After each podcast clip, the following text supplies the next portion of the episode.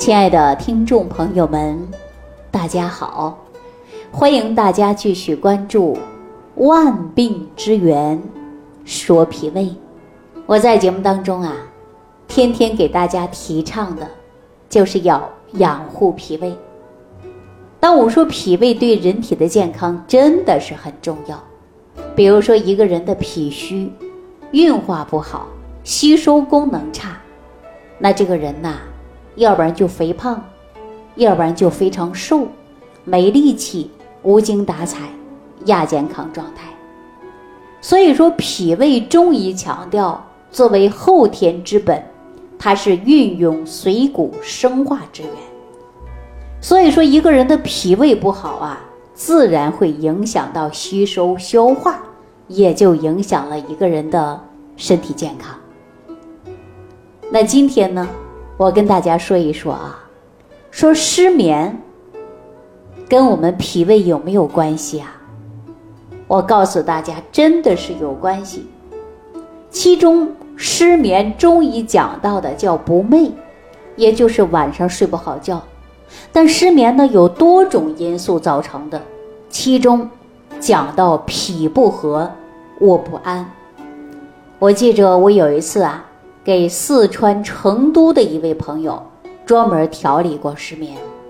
这位朋友呢，他姓张，啊，叫张先生，年龄不大，刚四十七岁，失眠好多年了，每天晚上啊睡觉睡得很少，就睡那个三四个小时，平时呢就靠的安眠药维持。那体检的时候啊，发现自己血压也高，血脂也高。血糖也高，尿酸也高，那医院呢给他开了一大堆的西药，啊，而且开了很多中药。他经常跟我说呀，就是口干、口苦，有的时候呢还会感觉到啊胸胀痛，啊就是胸闷，还有胀痛的迹象。经常问我有没有食疗的方法给他调一调。因为他呀年龄不大，四十七岁，你看高血压、高血脂、糖尿病，还有尿酸，相对来说这个问题还比较严重的。我见到张先生的时候，看他的面色灰暗，而且呢舌头体呀也比较胖大，并且呢还有黄苔。我又问他大小便怎么样，他经常说便秘，而且大便呢还粘马桶黏腻，小便也发黄。我又问他喝不喝酒啊，这张先生啊就笑了。我说你喝还是不喝呀？他说没办法呀，李老师，我这应酬太多了啊，所以说不得不喝。当时我也笑了，我说你啊要考虑好你的身体，这酒真的不能喝了。你喝酒本身你就代谢功能紊乱，那你说你不失眠谁失眠呢？那他这个症状啊。这不是中医经常所说的，就是湿热中阻导致的失眠吗？我说你这样吧，我给你开点药茶，啊，你回去喝一喝，看试试怎么样吧。这个药茶呀，就是能够和胃养胃的，还能化湿浊。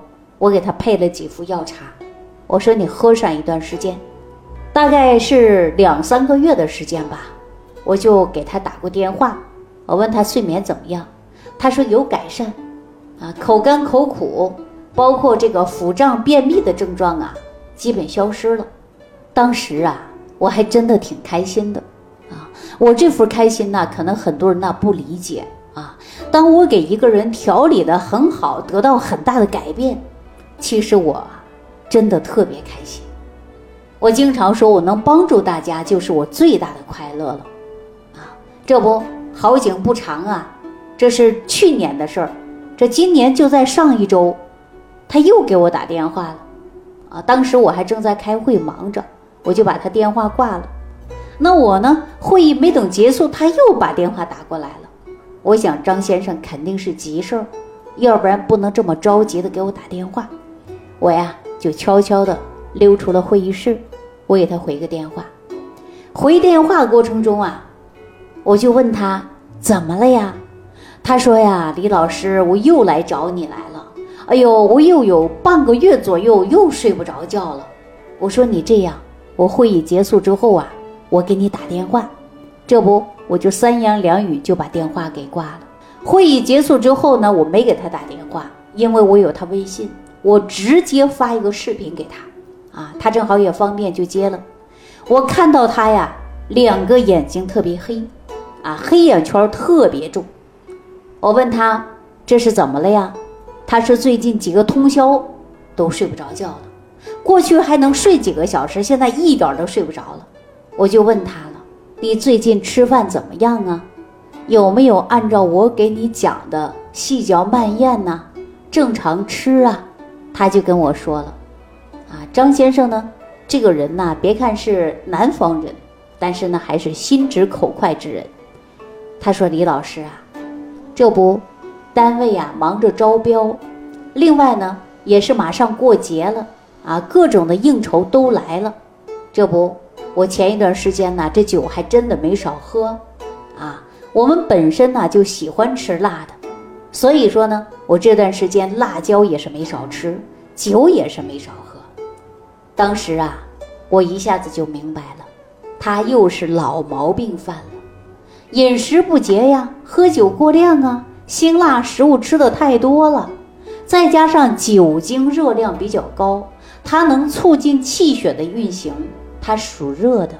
所以说，酒本身呢就是一个湿热的混合体，最容易导致的就是湿热内盛啊。比如说我们夏天呢，空气啊比较潮的时候，人就会感觉到闷热，让人不舒服。体内呢，如果说是这样的湿和热相互的交叉在一起了，那么我们就会导致中焦热，扰乱了心神。而且会导致脾胃升降功能失常，也经常会说到心神受扰了，所以说就出现失眠了啊。因为我以前呢看过他的症状，啊也跟他聊过，那怎么办呢？我说你这样吧，你接着上次的给你开的几副茶，您还记得吗？你按照这几副茶，你再喝喝试试吧。可是张先生这个人呐。他还比较粗心，啊，上次我给他开的方子他又不记得了。他说：“你这样吧，我以为我自己好了，这个方子用不上了，我就没留。你再给我微信的形式发过来。”那我说好。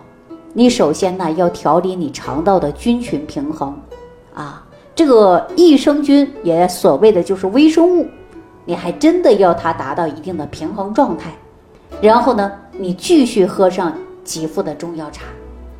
这副中药茶呢，我是这样给他开的啊。首先，我选择的就是小麦啊，三十克，最好是陈小麦啊。绿萼梅十二克，炒枣仁儿二十克，夜交藤十八克，茵陈十五克，葛花我用了十克，把这些呀。买回来放在一起，然后呢，先用冷水进行浸泡，泡多久？泡半个小时吧。然后你加上八百毫升的水，煮上二十分钟，啊，但是呢，一定要过滤一下啊，滤汁。你放在暖瓶里，或者是保温杯内都行。你不分次数，你就当茶喝。你喝上几天，它肯定对你来说会有帮助的。这张先生啊，又听我的话，啊，又按照这个呢来去喝茶了。实际上，我经常会说啊，改善睡眠的症状关键就是在于生活。